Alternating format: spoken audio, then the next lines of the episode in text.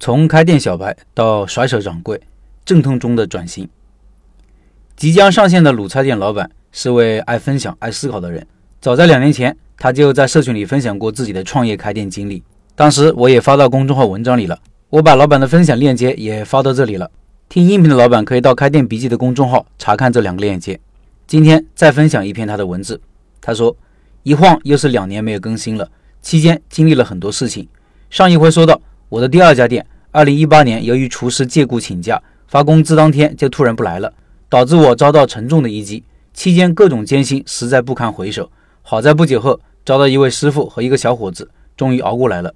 再次得知这位厨师的消息，是从同行口中知道的。离开我们店之后，他利用从我们店学到的技术，在家附近开了一家店。由于位置选择不好，没开多久就倒闭了。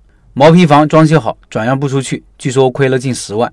而在困难时期加入我们的老师傅，一年之后跟我说，他想自己开店。等他找好位置，我把店里富余的锅碗瓢盆、桌椅板凳，还有炉灶都送了他一大堆。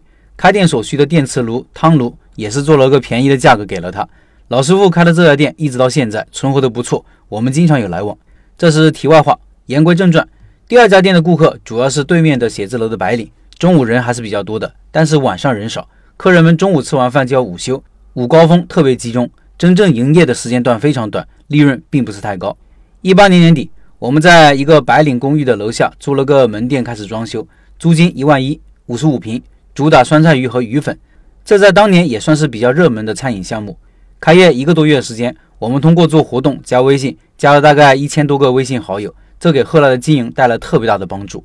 时间一晃到一九年五月份，广东的天气炎热起来，粉面类吃起来太烫，客人经常开着空调也是满头大汗。想做快餐，后厨比较小，又受到了限制。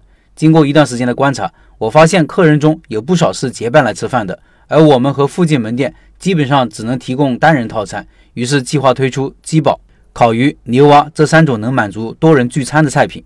为了寻找合适的鸡肉，我专门跑去养鸡场了解，又去市场采购了各种不同品种的鸡肉进行反复的测试。各种测试的结果拍照发到朋友圈进行预热。新品刚推出的时候，我并不着急一步到位。在朋友圈征集了二十位免单的顾客，进行了小范围的试吃，征集试吃意见。经过一番骚操作，新品上架的销量还算不错，每天有将近一半的营业额来自于新品。菜品的不断堆砌带来的是门店运营的负担加重，后厨空间使用到了极限。二十平米的后厨需要煮粉、做酸菜鱼、鸡煲、烤鱼、牛蛙。用餐高峰时段，店员在后厨忙成一团糟，我也经常去帮忙。烤鱼和鸡煲、牛蛙都是专用餐具。使用了一个专门的货架放置，后厨增加了一个人，收台洗碗又增加了一个临时工。尽管营业额提升了不少，但支出也更加大了，员工们的工作压力也大。好景不长，不到三个月，附近陆续开了两家大排档，也推出了烤鱼、鸡煲等菜品，对我们产生了较大的冲击。我开始停下来思考如何做减法，如何降低用工成本。机缘巧合之下，一个新的项目开始了。未完待续，后面还有分享。这文章开头的故事挺有感触的。这个事情告诉我们，在处理敏感复杂问题的时候，投机取巧是不行的，花言巧语也不行，瞒天过海更不行。唯有真诚相对，坦诚以待，才是解决问题的钥匙。这里就不得不谈到人品的问题。有老板总会说，人品是虚的，利益才是真的。言外之意就是一切以利益为中心，为了利益可以不考虑人品，不考虑道德。其实这是一种极其短视的想法，往往会吃亏。比如第一位老板，发完工资就玩失踪，偷偷摸摸在附近开店。老板也确实拿他没办法，但是这种投机取巧的性格，其实已经暗示了他做任何事情的结局。